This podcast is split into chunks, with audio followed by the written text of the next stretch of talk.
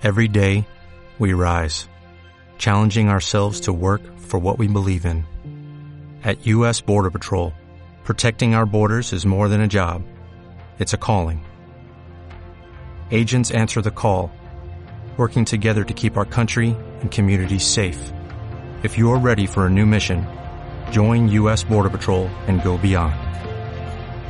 Learn more at cbp.gov/careers. Bienvenidos a Esperanza Argentina, Embajada de Paz, distinción otorgada por la Fundación Mil Milenios de Paz y Fundación PEA, asociadas a la UNESCO. Programa independiente, constructivo, preventivo, de amplio espectro. Desde 2002, difundiendo la excelencia argentina. Creado, producido y conducido por Marisa Patiño, embajadora de paz.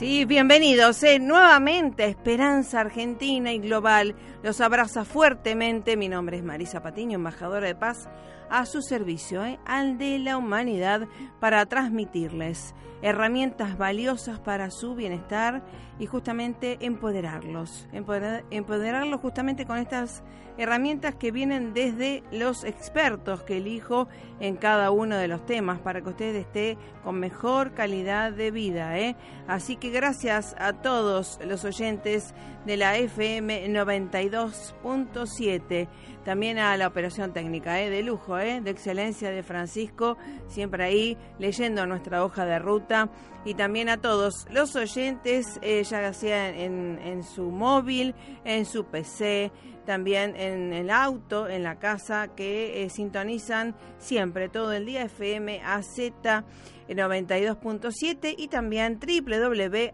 www.fmaz.com.ar.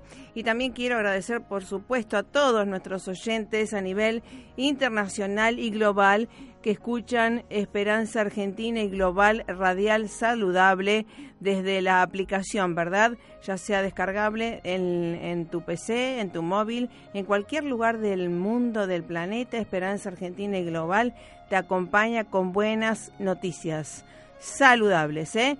Y para tu bienestar. Bueno, en el día de hoy saben que eh, eh, estamos trabajando también para prevenir las consecuencias del cambio climático y sobre todo conocer las, actualidades, las últimas noticias y para eso vamos a estar junto al doctor Jesús Martínez Linares desde España, es uno de los expertos de la ONU Climat y también eh, que estuvo en la última cumbre de cambio climático en España y que tiene su organización, su fundación Sustenta, que sobre cambio climático y sustentable, sobre economía circular, alguien muy preparado, eh, eh, doctor en física del Instituto Planck allá de Alemania con premios internacionales y que nos va a venir a hablar sobre las amenazas de este cambio climático aquí ahora, las cuestiones que no van a tardar por ahí 30 o 40 años, sino que pueden ser ya, aquí a la vuelta de la esquina, que lo estamos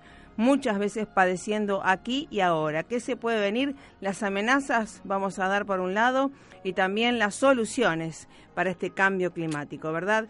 Así que bueno, vamos a ver en esto y después vamos a tener en la segunda parte del programa, vamos a tener la educación a distancia eh, de la UTN y vamos a estar junto al experto, eh, el directivo, ¿no? De la UTN Río Gallegos, junto a nuestro querido Javier Cruz Puca, que se las trae porque justamente la educación a distancia es lo que se viene también y que aprovecho a agradecer al doctor Néstor Braidot, que hoy ya comenzamos otro posgrado con la Universidad de Salamanca y el Instituto Braidot eh, también a nivel global. ¿eh? Así que la capacitación continua con gente de excelencia para que también darles a ustedes lo mejor. Vamos al tema musical para ambientarnos en este cambio climático, las amenazas y ya estamos junto al doctor Jesús Martínez Linares desde España y agradecemos por el horario, cambio, diferencia horaria de cinco horas. ¿eh? Esperanza Argentina y su CEO Marisa Patiño, embajada y embajadora de paz, distinción y misión recibida de Fundación Mil Milenios de Paz y Fundación PEA UNESCO desde 2011 a la fecha.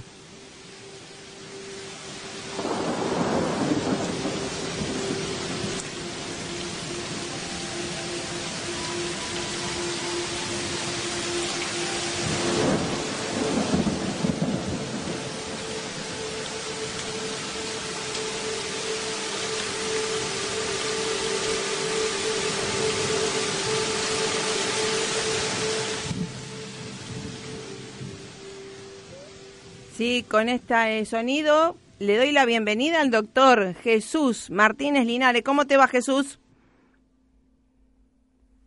Hola, ¿qué tal? Muy buenas noches en España, tardes allí en Argentina. Un fuerte abrazo Ahí a todos está. los amigos de ese bonito país. Bueno, gracias por estar nuevamente con nosotros y en este horario tan incómodo para ustedes, ¿eh? Sí, bueno, un poquito tarde por aquí, a las 12, pero siempre un placer recibiros y abrir las puertas de mi casa y de mi corazón a ese pueblo hermano. Eh, bueno, gracias. Y gracias por eh, que eres una persona comprometida con la humanidad y esto del conocer es amar y justamente compartir este conocimiento y estas este, mm, advertencias que ya son una realidad también que la estamos sufriendo en cada uno de los hemisferios globales. Eh, de las amenazas del cambio climático, pero tú tienes estudios y evidencias, ¿verdad?, de estas amenazas. Totalmente, sí, la verdad que el, cambio climático es el principal eh, problema medioambiental al que se enfrenta la humanidad en este comienzo del tercer milenio. Es un absoluto problema global que requiere una respuesta también global por parte de la humanidad. Ahora la historia nos pone a prueba y la pelota está en nuestro tejado. Exactamente. Ahora, eh, bueno, obviamente eh, sabemos que los países industrializados eh, tienen gran eh, componente, ¿no? De este, de estos efectos y que lo padecen los países menos industrializados y menos capacitados en estos temas y menos preparados para afrontar el cambio climático, ¿verdad?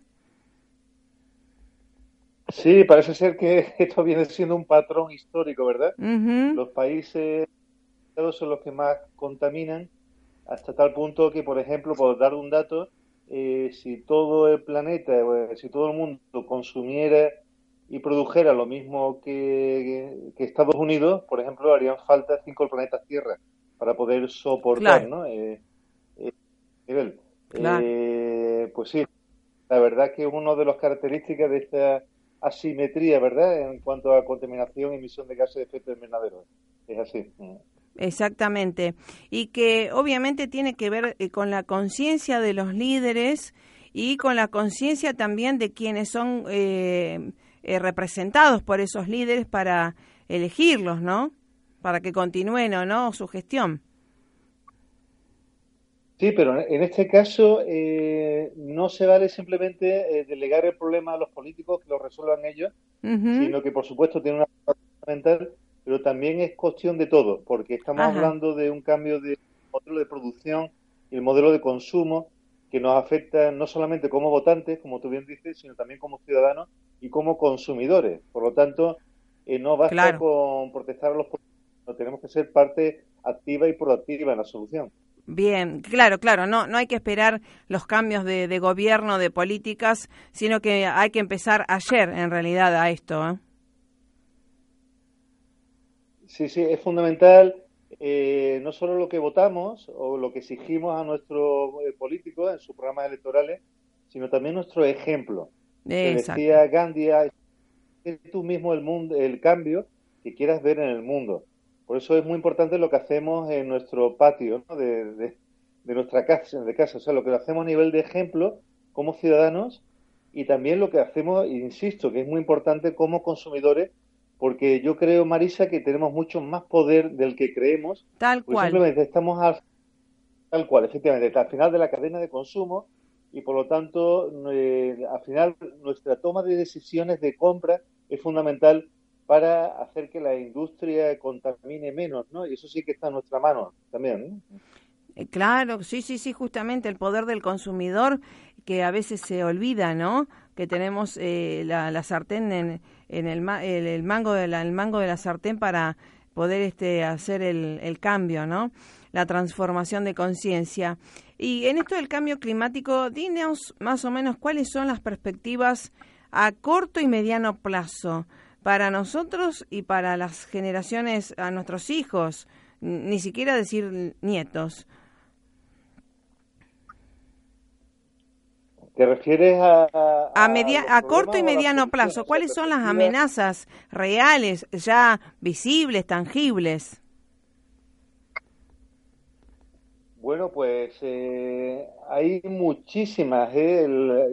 yo creo que la más tangible, desde luego, es el calentamiento global, ¿no? aparejado a las emisiones de gases de invernadero, de efectos antropogénicos, debido a nuestra la causa del hombre, que está provocando bueno, olas de calor, eh, fenómenos meteorológicos extremos, aumentos en número e intensidad de, huracanes en todo el planeta, eh, sequías, etcétera eh, también otro, otra parte muy, muy visible del calentamiento global es el deshielo de los glaciares de montaña.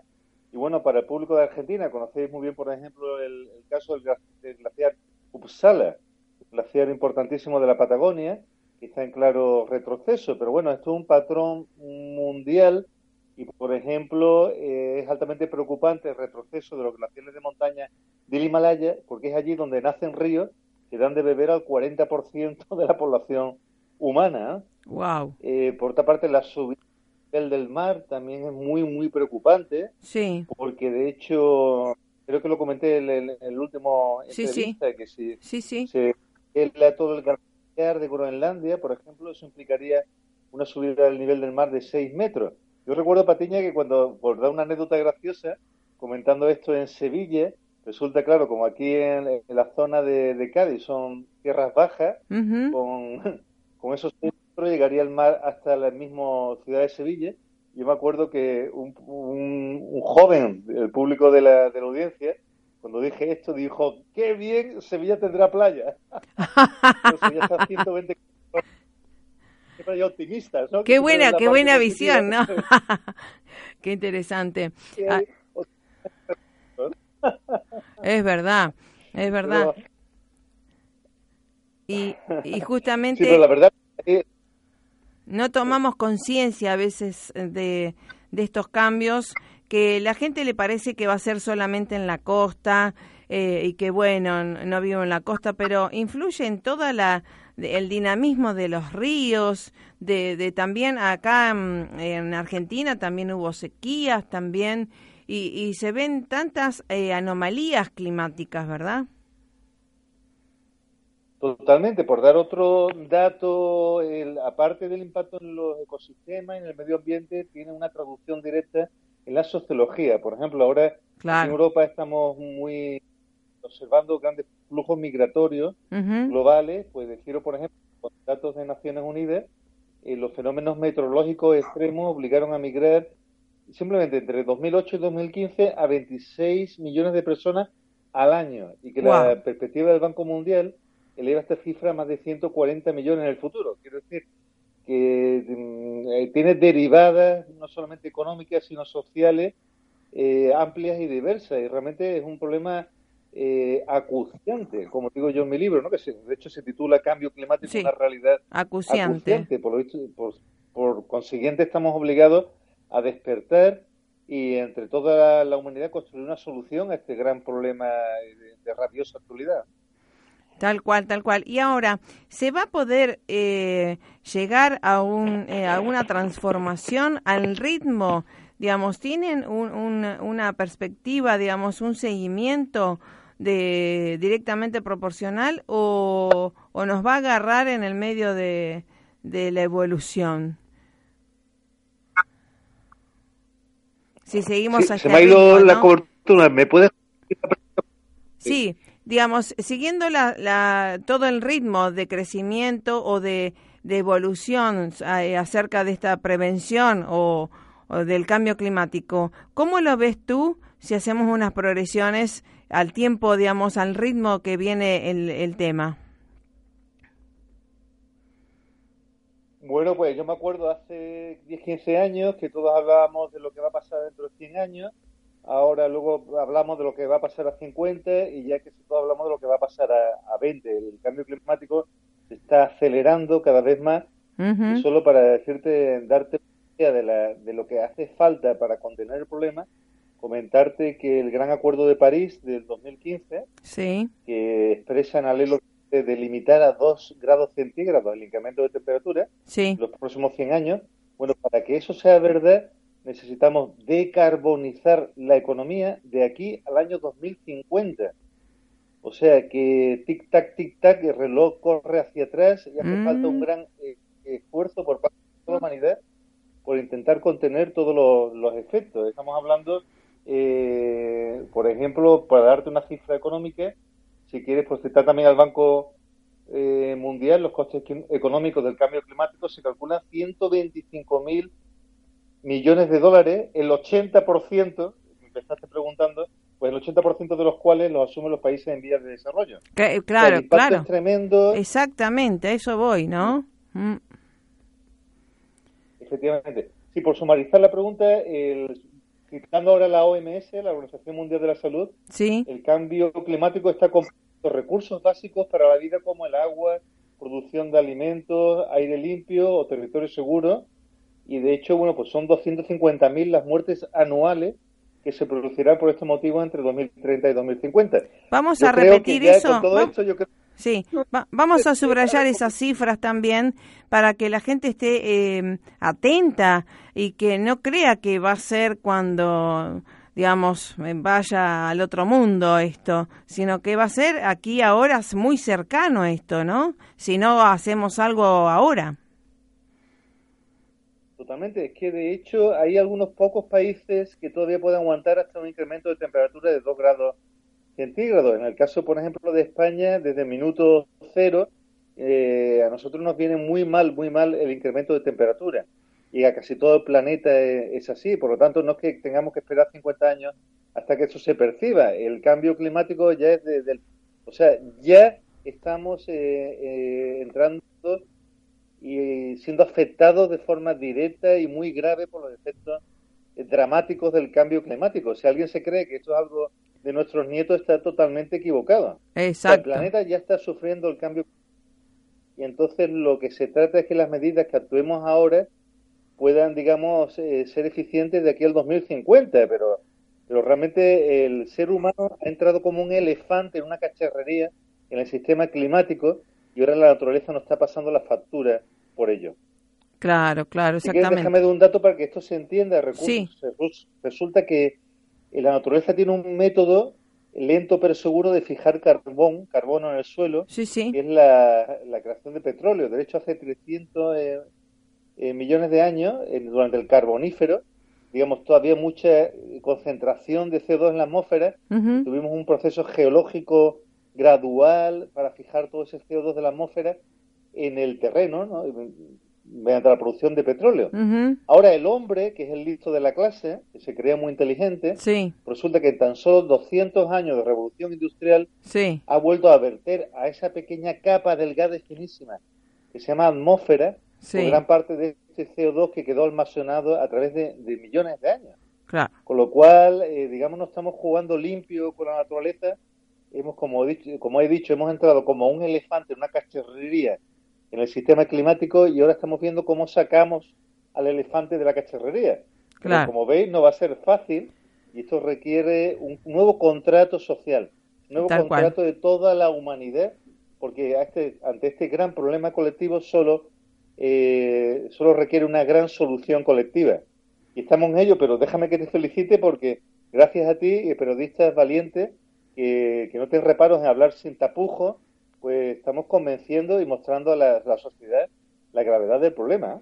Tal cual, tal cual. Hay que tomar conciencia justamente que ello, todo esto, el conocimiento aplicado lleva a la paz eh, interior y a la paz social, que es algo muy proactivo, ¿no? Y por eso hay que, la, la ciencia hay que aplicarla, como en tu caso, ¿no? Y justamente con tu fundación Sustenta es algo muy importante sobre la economía circular que se viene y que vamos a continuar dando, ¿no? Eh, pero antes de pasar para ese tema, me gustaría preguntar un- una pregunta así de hasta de ciencia ficción. ¿El clima se puede modificar a, a Piacere en un corto plazo, mediano plazo? ¿Habrá alguien con ciencia y tecno- tecnología que pueda modificarlo? ¿Se, ¿se cortó? ¿Se cortó? Hola, ¿se cortó? Bueno, vamos a ver mientras tanto si estamos con Jesús. Eh, no, no se cortó, pero bueno, ahora lo llamamos de vuelta. Estamos con el doctor Jesús Martínez Linares, es eh, el experto en cambio climático, físico, de profesión, y estamos hablando en España, es la hora 0.50, 0.30 eh, ya en España, ¿sí? Es representante de ONU Climat, experto de, también que estuvo en la cumbre de París y de Madrid. Así que bueno, vamos a ver si conseguimos la otra comunicación telefónica. A ver, estamos con... Eh, ahora sí, ahora sí. Ahora sí, vale, vale, vale. Vamos para adelante. Bueno, te preguntaba, doctor Jesús Martínez Linares, desde España esto que eh, el cambio climático, el clima, ¿se puede modificar a través de alguna máquina? ¿Habrá algo o alguien que pueda a través de la ciencia y tecnología modificar este clima? Hola. Hola. Marisa, no te escucho. Ay, yo te escucho perfecto. Te escucho perfecto. ¿Marisa? Sí, te escucho. ¿Te escucho? Hola, hola. Te escucho perfecto. Hola. Bueno, estamos tratando de dialogar, ¿sí? Con el ahí está, el doctor Jesús Martínez Linares, no me está escuchando, pero salió perfecto. Hola, ¿me escuchas? Y ahora sí. Hola, ¿me escuchas? Ahora vuelto la conexión. Bueno, ahí está. Perfectamente. Bueno, te estaba preguntando si en un futuro cercano habrá alguna máquina que pueda modificar el clima. Bueno, sí, hay una línea de investigación eh, de tipo de ingeniería geológica que mm. busca, digamos, a gran escala. Lo que pasa es que este tipo, por ejemplo, bueno, pues estimular la lluvia con un tipo de, de, catalizante, catalizadores, etcétera, etcétera. Pero este tipo de, soluciones a, gran generan también, digamos que daños colaterales o, digamos, efectos colaterales, ¿no? Y por tanto también son muy costosas porque actuar a gran escala. La solución, sí hay solución, pero me temo que va a requerir más que una varita mágica o que un Einstein muy inteligente que venga a las soluciones, va a requerir la participación de todos. Que es, la solución se llama, bueno, economía circular. Si quieres, te, os lo comento grandes rasgos. Sí, sí, claro. tiene eh, como tres grandes partes. La primera, eh, que todo el mundo lo va a entender, es reciclar. O sea, tenemos que reducir nuestro impacto en el nuestro impacto ambiental, nuestro impacto sobre el planeta y por lo tanto tenemos que abandonar ya esta economía lineal que se basa en tomar recursos, una economía de usar y tirar y que luego al final eh, desechamos, generamos basura y volvemos a, empezar eh, depredando recursos del ambiente. Esto no sé a quién se le ocurrió la idea, pero esto no existe en la naturaleza claro. y no es, por supuesto, no sostenible. Tenemos que cambiar un sistema eh, circular en donde todos nuestros procesos productivos y tecnológicos estén acoplados a un ciclo regenerativo biológico. Dicho de otra forma, para que se entienda, en la naturaleza no existe la palabra eh, basura. Claro, claro. cualquier elemento, digamos, que es, digamos, parte de otro ciclo que a su vez lo devuelve, lo conecta. Tal cual. En la naturaleza todo está conectado y tiene sentido. Entonces tenemos que aprender a hacer biomímesis, o sea, aprender de la naturaleza para producir como ella. Si tú vas, por ejemplo, a países de, Suecia y le enseñas, por ejemplo, un residuo de comida, no dicen basura, dicen mmm, recursos energéticos. Vamos a hacer vamos a hacer todo tipo de, vamos a generar el lodo para, para reaprovecharlos luego en la agricultura o para hacer energía, etcétera. Hay ciertos países en donde están aprendiendo la lección y están rediseñando todo su proceso productivo para hacer esta economía popular que se basa en, copiar a la naturaleza. ¿Qué te parece? Qué bueno. Qué bueno, qué bueno. ¿eh? Es algo muy interesante que le vamos a dar en la próxima eh, entrevista también y que todo el mundo que mm, quiera informarse también está la, tu página que sustenta de la fundación eh, homónima también y que está haciendo muchísimo por eh, la humanidad. Así que realmente un placer, un honor que estés con nosotros. Sí, y te sigo contando porque son tres partes aunque están detalladas, como tú bien dices, en la ONG sustenta.org. Ahí el, podéis encontrar La segunda muy importante es el cambio de modelo energético, porque sabemos precisamente que la economía basada en recursos energéticos fósiles, eh, somos los hombres somos grandes pirómanos, estamos quemando y emitiendo gases de efecto invernadero en la atmósfera, por eso tenemos que cortarlo. Y claro, hay, yo me acuerdo que mucha gente dice, vale, pero ahora vamos a tener que irnos a la cueva, tenemos que apagar la luz, tenemos que apagar el aire acondicionado, es eso es viajar hacia atrás en el tiempo y resulta que no, no hace falta tanto, sino simplemente que la fuente energética no sea fósil, sino que sea limpia. Que sea, Ah, por ejemplo, bien. nuestra energía eléctrica Mm. provenga de un, de un eh, pues, central eólica o fotovoltaica. Ah, Y ese cambio del modelo energético se denomina la gran transición, el paso de la economía fósil a una economía solar. Qué bueno, qué bueno.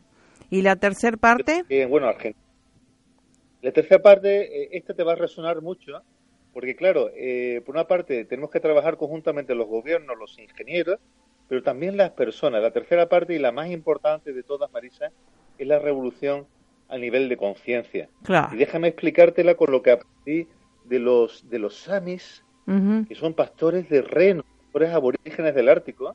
En el año, te lo cuento brevemente, en el año 2015, dando una charla de ingeniería, mi hija me dijo, papá, mira, muy bien que quieras dar voz a la ciencia, palabra a la conciencia, que para eso fue la ONG, pero lo que tenemos que ponerle el micrófono son a los pueblos aborígenes que más sufren el cambio climático. Eh, claro, y claro. dije, imita, que mi hija imita, tiene razón, y organizamos una expedición al Ártico, Sí, una expedición sustenta y bueno, recorrimos mil kilómetros atravesando Finlandia, Suecia y Noruega, siguiendo a los pastores de renos samis, una cultura ancestral, totalmente respetuosa con el medio ambiente, eh, una cultura muy apegada a los renos, tienen cientos y cientos de palabras dedicadas a los renos, y con, con ello, desde la humildad, aprendimos tres grandes mensajes.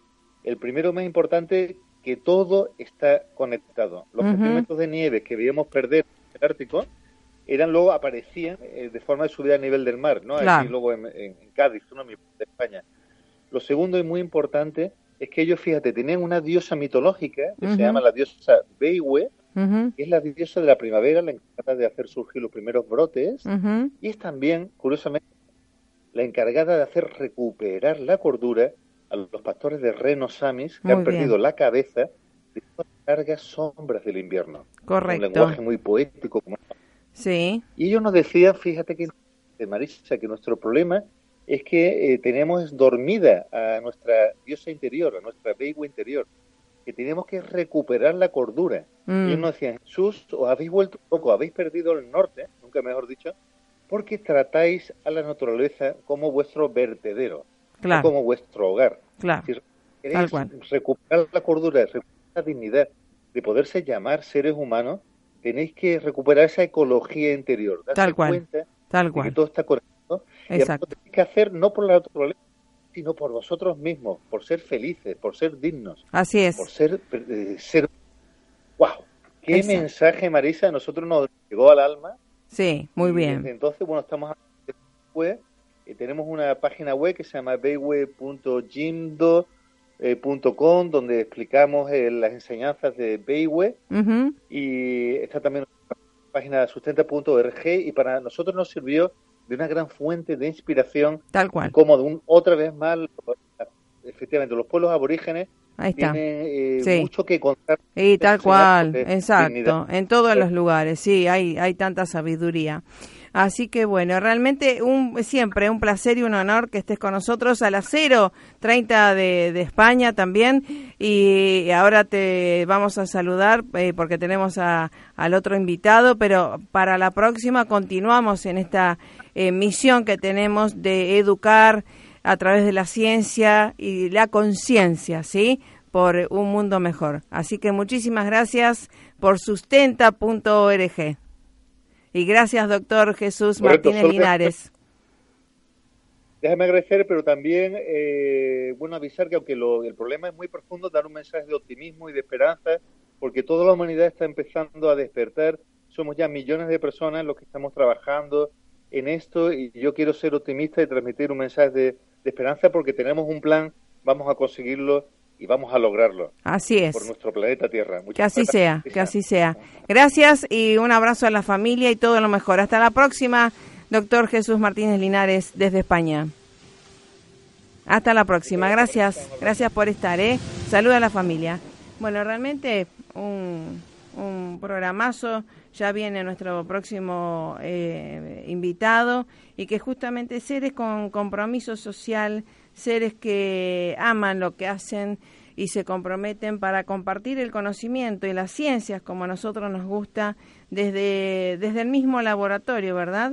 Que es tan importante para compartir, no de un libro, no de una noticia en, en la web, nada de lecturas, sino el mismo científico que nos hable la experiencia que ha tenido y en este caso es algo tan valioso, ¿no? Este, desde la misma ciencia que nos hable sobre estos cambios climáticos, las alarmas y sobre todo también dar un, justamente que estaba dando, ¿no? Eh, un punto de vista alentador. Vamos al tema y quédese en Esperanza Argentina y Global que seguimos dándole buenas herramientas para que se mejore su calidad de vida y la de la humanidad.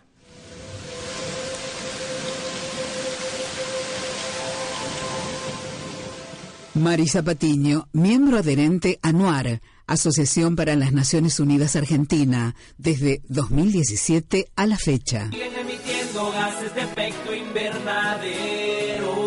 En Centroamérica la naturaleza ya se empezó a dañar. Se derriten los polos y aumenta el nivel del mar. La temperatura del planeta aumenta lluvias violentas que destruyen las cosechas, aumentan las enfermedades y aumentan la pobreza. Tenemos para cambiar el mundo, cambiar el planeta y que la capa de ozono se recupere. Para cambiar el mundo se necesitan metas, juntos lo podemos lograr. Únete a la meta, rompe las fronteras, une tu bandera, el mundo ya empezó a cambiar. Y no esperes, únete a la meta como una sola fuerza contra el calentamiento global de pensar, cambiar tu forma de consumo, de producir y de actuar. El planeta Tierra se está calentando y la temperatura del mundo está cambiando. La capa de ozono se está debilitando y los rayos del sol empezaron a actuar. Más calor, más sequías, más inundaciones y también hay huracanes violentos que se arrebatan contra mi continente. El mundo ya no actúa como ayer. La se resiente cuando todas las grandes para poder hacerle frente al cambio climático. Cada país tiene que estar comprometido para poder evitar que el mundo tenga un final trágico. Una industria amigable con el medio ambiente. Que sea responsable que sea consciente pensando en el porvenir. Para cambiar el mundo, cambiar el planeta y que la capa de ozono se recupere. Para cambiar el mundo se necesitan metas, juntos lo podemos lograr. Únete a la meta, rompe las fronteras, une tu bandera, el mundo ya empezó a cambiar. Y no esperes, únete a la meta como una sola fuerza contra el calentamiento global. Ayúdame a cambiar el mundo cada día, previniendo la contaminación. Cambiar las formas de producir energía, viviendo en armonía con el aire y el sol. Cuidemos ya de nuestra tierra, el tiempo pasa y no para.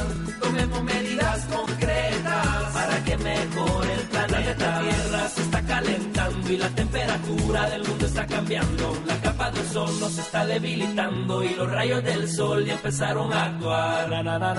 Para que respire el mundo, tienes que cambiar tu forma de pensar, cambiar tu forma de consumo, de producir y de actuar. Para cambiar el mundo, cambiar el planeta y que la capa de ozono se recupere. Para cambiar el mundo se necesitan metas, juntos lo podemos lograr. Únete a la meta, rompe las une tu bandera, el mundo ya empezó a cambiar. Y no esperes, únete a la meta como una sola fuerza contra el calentamiento global. Que cambie el mundo, que cambie el planeta siguen emitiendo gases de efecto invernadero. En Centroamérica la naturaleza ya se empezó a dañar. Se derriten los polos y aumenta el nivel del mar. La temperatura del planeta aumenta. Violentas que destruyen las cosechas. Aumentan las enfermedades y aumentan la pobreza. Tenemos para cambiar el mundo, cambiar el planeta y que la capa de ozono se recupere. Para cambiar el mundo se necesitan metas, juntos lo podemos lograr. Únete a la meta, rompe las fronteras, une tu bandera, el mundo ya empezó a cambiar. Y no esperes, únete a la meta como una sola fuerza contra el calentamiento global. Para que respire forma de pensar, cambiar tu forma de consumo, de producir y de actuar. El planeta Tierra se está calentando y la temperatura del mundo está cambiando. La capa de ozono se está debilitando y los rayos del sol empezaron a actuar. Más calor, más sequías, más inundaciones y también hay huracanes violentos que se arrebatan contra mi continente. Mundo ya no actúa como ayer. La naturaleza se resiente cuando no la tratas como debe ser. Países en desarrollo tienen que ser apoyados para poder hacer frente al cambio climático. Cada país tiene que estar comprometido para poder evitar que el mundo tenga un final trágico. Una industria amigable con el medio ambiente responsable que sea consciente pensando en el porvenir. Para cambiar el mundo, cambiar el planeta y que la capa de ozono se recupere. Para cambiar el mundo se necesitan metas, juntos lo podemos lograr. Únete a la meta, rompe las fronteras, une tu bandera, el mundo ya empezó a cambiar. Y no esperes, únete a la meta como una sola fuerza contra el calentamiento global. A cambiar el mundo cada día, previniendo la contaminación. Cambiar las formas de producir energía, viviendo en armonía con el aire y el sol. Cuidemos ya de nuestra tierra, el tiempo pasa y no para. Tomemos medidas concretas para que mejore el planeta. La tierra se está calentando y la temperatura del mundo está cambiando. La capa de ozono se está debilitando y los rayos del sol. Sí, sí, realmente qué buen tema, ¿no? Eh, para tomar conciencia. Bueno, mientras este, esperamos la comunicación telefónica con Javier Cruz Puca de la UTN eh, Río Gallegos sobre esto de la educación a distancia, que es algo tan importante para acceso a todo el mundo. ¿eh? Vamos a escuchar este, al doctor, a nuestro querido docente de la Universidad de Salamanca, hablando de neuromarketing, que justamente es lo que se viene también eh, a nivel mundial. ¿sí? Vamos a escucharlo, uno de los docentes de la Universidad de Salamanca, que es mi docente, por supuesto, y que vale la pena también re, reestudiar, reescuchar. ¿sí? Gracias. Neuromarketing, ¿cómo está arribado recién de, de dar unas conferencias internacionales, doctor? Sí, sí, sí, frecuentemente estoy saliendo en gira para para ir avanzando con estos temas de neuromarketing. También eh, eh, está muy demandada la temática de neuroliderazgo, neuroaprendizaje, en fin, todo lo que tiene que ver con el desarrollo de las aplicaciones del conocimiento del cerebro. Tal cual. Bueno, realmente, eh, mire, me pongo de pie porque toda la trayectoria que usted tiene, pero además la formación universitaria en Salamanca, acá en, bueno, en Argentina y demás, tantos eh, premios y además la formación académica que realmente eh, no me asombra, ¿eh? No me asombra porque creo que es lo normal que uno debería hacer de capacitación constante, ¿verdad? Sí, bueno, en realidad lo que hay que ir haciendo es eh, actualizando conocimientos por un lado y por el otro lado quizá un desafío mayor todavía, que es avanzar sobre otras disciplinas para poder luego integrarlas en su aplicación. Sí, excelente, porque desde usted que viene desde la economía y demás, también pasó a esto de las neurociencias, la, eh, la neurolingüística, ¿verdad? Sí, bueno, fue, fue, fue duro el comienzo, porque en realidad es cierto, la primera formación, la formación inicial fue en, el, en las áreas de economía, un par de carreras por allí, pero luego hubo que entrar a, a medicina, como digo yo, y bueno, estudiar neurociencias cognitivas, eh, estudiar el comportamiento desde el punto de vista neurobiológico, eh, y eso, eso es lo que permite luego poder integrarlo. Eh, es duro porque uno se recibe y habitualmente cuando se recibe de las primeras carreras sí. eh, pretende entrar en la vida laboral de lleno y ya de por vida quedar allí. Claro. Pero claro, las, eh, es que el conocimiento está cambiando muchísimo y Sí. muy, muy velozmente. Tal cual, tal cual. Se habla que el conocimiento de la humanidad se duplica cada dos años hoy día y esto significa que muchas veces los conocimientos de una carrera perimen, eh, Sí. se hacen obsoletos. Sí, Ejemplo, yo, yo estaba viendo alguna universidad alemana, por ejemplo, que da títulos temporales, es decir, Correcto, que da el claro. título de médico por 10 años. claro. Y está muy bien Sí. esto, porque en 10 años eh, se supera absolutamente todo el conocimiento que en una carrera universitaria uno le dan. Y eso es importante hacerlo. Sí, sí. Y lo bueno, bueno, nosotros traemos a todos los expertos que dan, justamente, brindan el conocimiento, son docentes y que también uno comparte.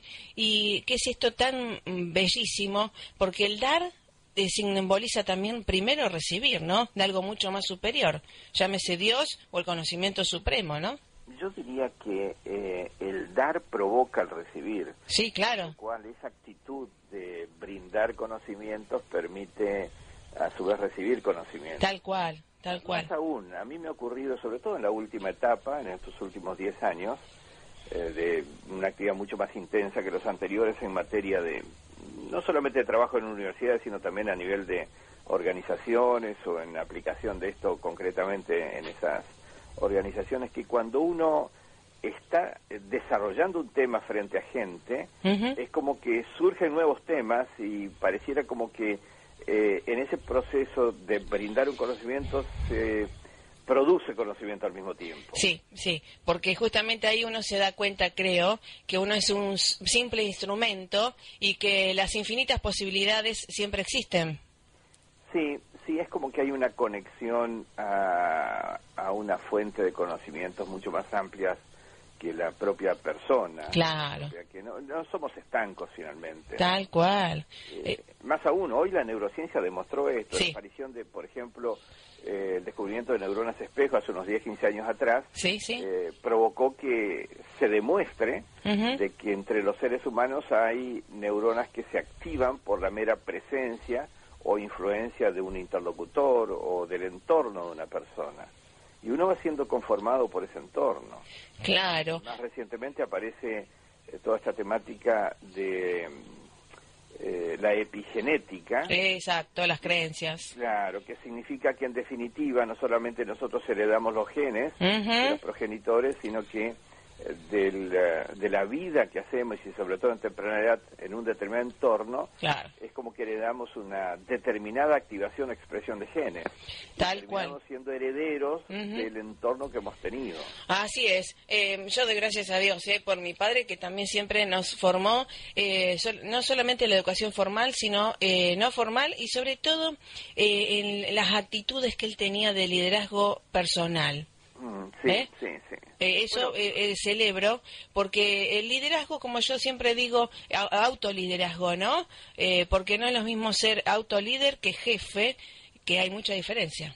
Absolutamente, sobre todo si uno incorpora en el liderazgo el conocimiento neuro, el conocimiento de las neurociencias en este campo, uno termina aprendiendo de qué manera logra que la otra persona de alguna forma se embeba de determinado estilo de comportamiento o incluso de, un determinado proyecto u objetivo a partir de una diferente estimulación. Ejemplo, una orden provoca eh, una predominancia de reacción eh, típica de hemisferio izquierdo, es decir, de una reacción a, a una especie de comportamiento derivado de la orden, con lo cual se asemeja la respuesta al estilo de la orden e incluso se pone en un marco de conveniencia, que no necesariamente es coincidir con la orden. En cambio, si uno logra influir en el hemisferio derecho de un liderado, delante del equipo, eh, eso permite que esa persona elabore como propio ese objetivo y tenga mucho más eh, fuerza propia para llevar adelante el objetivo. Sí, sí, creatividad, que yo valoro tanto, ¿no? Esto de, es encender la chispa al otro para que eh, produzca, ¿no? Lo mejor de sí. Correcto, ¿Mm? correcto. Esto se da en el deporte también y creo que hay que darlo también en la empresa y creo en las escuelas ya hay que dar a los niños esto del auto de liderazgo y ahora que viene el padre, el Día del Padre, mm. también formar a los padres, ¿no? A esto del autoliderazgo para justamente evitar echarle la culpa al vecino, a la esposa, al gobierno de lo que nos pasa, sino al contrario, decir, wow, qué oportunidad tengo para mejorarme, ¿no? Sí, sí, sin duda, sin duda. Eh, incluso más en contextos como el actual, donde en realidad ya eh, la enseñanza no debe ser eh, la incorporación de aprendidos, es decir, de cosas o fórmulas o recetas que se elaboraron, sea, sea en un libro, sea en un caso, sino la capacidad de aprender, no solamente de repetir aprendidos. Es decir, una cosa es tener capacidad de crear cosas nuevas, de crear aprendizajes, y otra cosa muy diferente es el estilo del siglo del siglo pasado, de hasta el siglo pasado, que sí. de repetir conocimientos, ¿verdad? Sí, sí, por eso eh, muchas escuelas ahora están eh, modificando su currícula y demás, porque justamente las materias eh, que han venido, como la daban, eh, estaba no no motivaban a los chicos, ¿no? De ahora aquí ahora sobre todo esto último, el cómo la dan, el cómo se mm, dicta, la metodología dictada, la pedagogía que se utiliza. Claro, exacto. Porque las matemáticas, la música y demás, todo sirve, pero hay que ver cómo la damos, cómo la motivamos. Exacto. Así que bueno, y bueno, ¿y qué le podemos decir a los padres también en este cercano día? A, los que tienen un trabajo, a los que quieren, digamos, independizarse, a las mujeres también, porque para empoderar a la mujer, ¿sí? Eh, también tiene que ser independiente e interdependiente, como yo los otros días le dije a una de las chicas.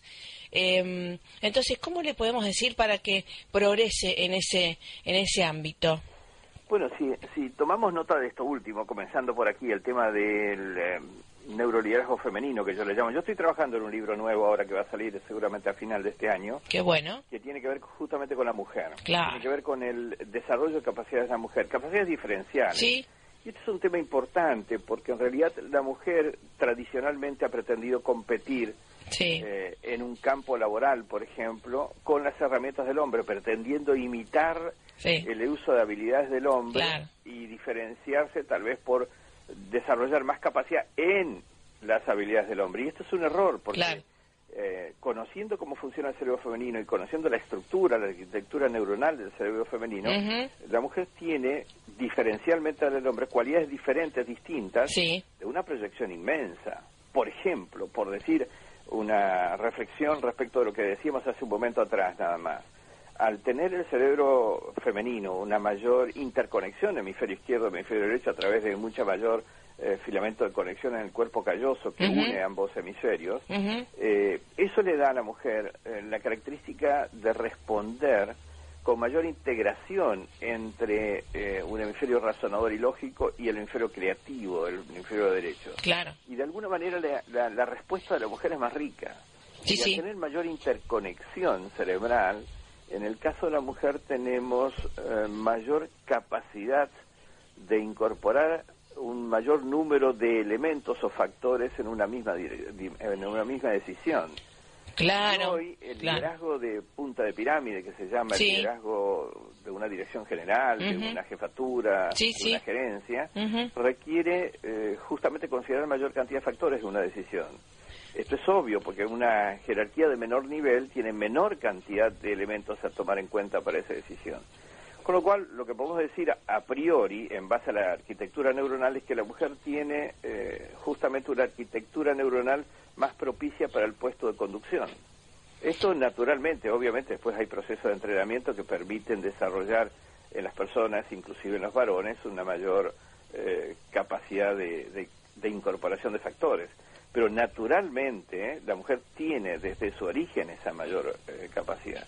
Y eso me lleva a mí a una reflexión en aras al momento, a las fechas, eh, según decías hace dos minutos atrás, de que mm, la problemática que debe considerar un padre concretamente es la integración justamente por esa diferencial de capacidad y por la, por la posibilidad de complementación, es una integración padre-madre, es una integración de hombre-mujer. Sí, el yin eh, correcto, correcto, correcto. Y no solamente por estilos eh, emocionales, diferenciales que hay, sino también por estilos de diferencia que son absolutamente complementarios.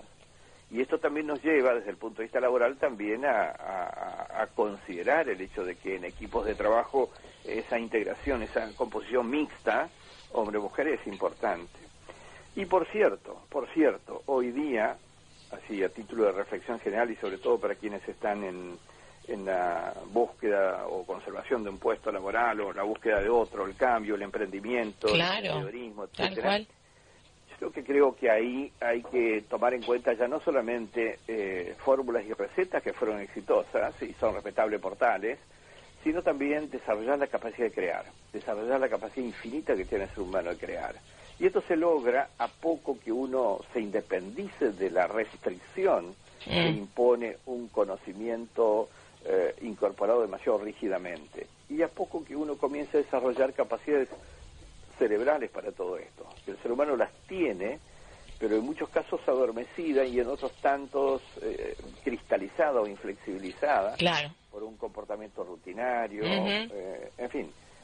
Eh, yo solamente quisiera hacer una fuerte mm, advertencia de que nosotros, desde el punto de vista de nuestra evolución natural, eh, llegamos a una madurez cerebral en el entorno de los 40 años. Pero fíjate que a los 40 años una persona normalmente tiene relativamente estabilizada su, su actividad laboral, profesional o, o su puesto laboral, cualquiera sea, estabilizada su familia y comienza a rutinizar comportamientos. Es decir, comienza a ir a su trabajo por el mismo camino, después regresa por exactamente el mismo camino. La rutina en el ámbito de trabajo es rígida, es la misma todos los días, es la que le dio éxito, llegó hasta ese momento. Su rutina familiar lo mismo, se sienta en el mismo lugar de la mesa todas las noches. Y eso significa un proceso de fortalecimiento de la rutina, pero de destrucción de otras conexiones neuronales. Eh, que de alguna manera le quitan mm. a esa persona esa capacidad de responder diferente, de enfrentar distintas cosas. Eh, en definitiva, yo lo que digo es que si a los 40 comenzamos con esa rigidez comportamental, eh, comenzamos a hacer morir el cerebro. El cerebro no muere solo en forma abrupta con una ACV demasiado, demasiado fuerte, sino que comienza a morir lentamente a poco que no activamos sistemas neuronales adicionales. Y esto es un factor importante. Capacidad de generar mayor cantidad de conexiones, aún que tengamos estabilizadas las vidas laborales o familiares. Exacto. Y justamente en este en este tiempo también en que bueno, justamente la ciencia nos, nos recuerda, ¿no?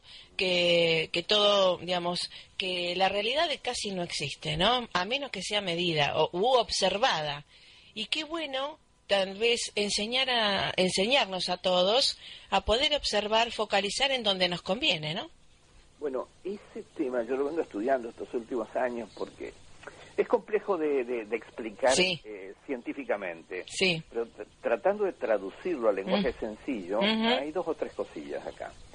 En primera instancia, es que no existe realidad objetiva existe una percepción subjetiva de una realidad que tenemos en torno. Correcto. Eso significa entonces de que nuestra realidad interior va a depender de qué y a dónde y cómo prestamos atención. Claro. En primera instancia, el hecho de focalizar la atención implica una influencia de aquello en lo que focalizamos en lo que se activa interiormente en nuestro cerebro y lo que se fortalece. Es un primer elemento. Bien. Ahora, si además de hacer foco atencional, nosotros concentramos mayor atención en aquello que hacemos foco, producimos un efecto que se denomina densidad atencional. Y la densidad atencional en el foco provoca una alteración mayor en la conformación cerebral de quien está haciendo foco con concentración atencional. En definitiva, el desarrollo de capacidades de percibir más Sí, sí, bueno, sí, realmente súper interesante el doctor Néstor Braidot, reconocido a nivel internacional eh, por sus investigaciones en la Universidad de Salamanca y sus posgrados, eh, que somos discípulos de él. Así que gracias a Dios. Así que bueno, y para bien de la humanidad desde ya, ¿eh? todo lo que uno sabe es para compartirlo y que el mundo esté mejor, de eso se trata. Y quiero agradecer a todos ustedes ¿eh? que sigan en esta sintonía 92.7. Gracias a todos los oyentes de Esperanza Argentina y Global. Martes 19 horas, sábado se retransmite a las 11 horas AM horario Argentina. ¿eh? Gracias Francisco, gracias a ustedes los oyentes. Y también quiero agradecer una, un post de, em, de acá de Lionel Quattrini, un electricista de laderas, ¿eh? también, ¿eh? un rosarigacino que em, muy bueno nos atendió y realmente un diagnóstico muy interesante. Así que la gente que se porta bien con uno hay que agradecer en público. Lionel Quattrini, gracias por estar. Y a todos los servicios también de la gente que trabaja con honestidad. ¿eh? Hay que aplaudirlos pásela más que bien, elija pasarla más que bien, más allá de cualquier turbulencia del viaje, ¿eh? la paz, la prosperidad siempre están. depende de cada uno en qué lugar quiere estar, en la frecuencia. Después todo, recuerden que tiene que ver con nuestra atención. Un abrazo y pásela más que bien. Recuerde www.esperanzaargentina.com.ar a su servicio, al de la humanidad. Chau, chau.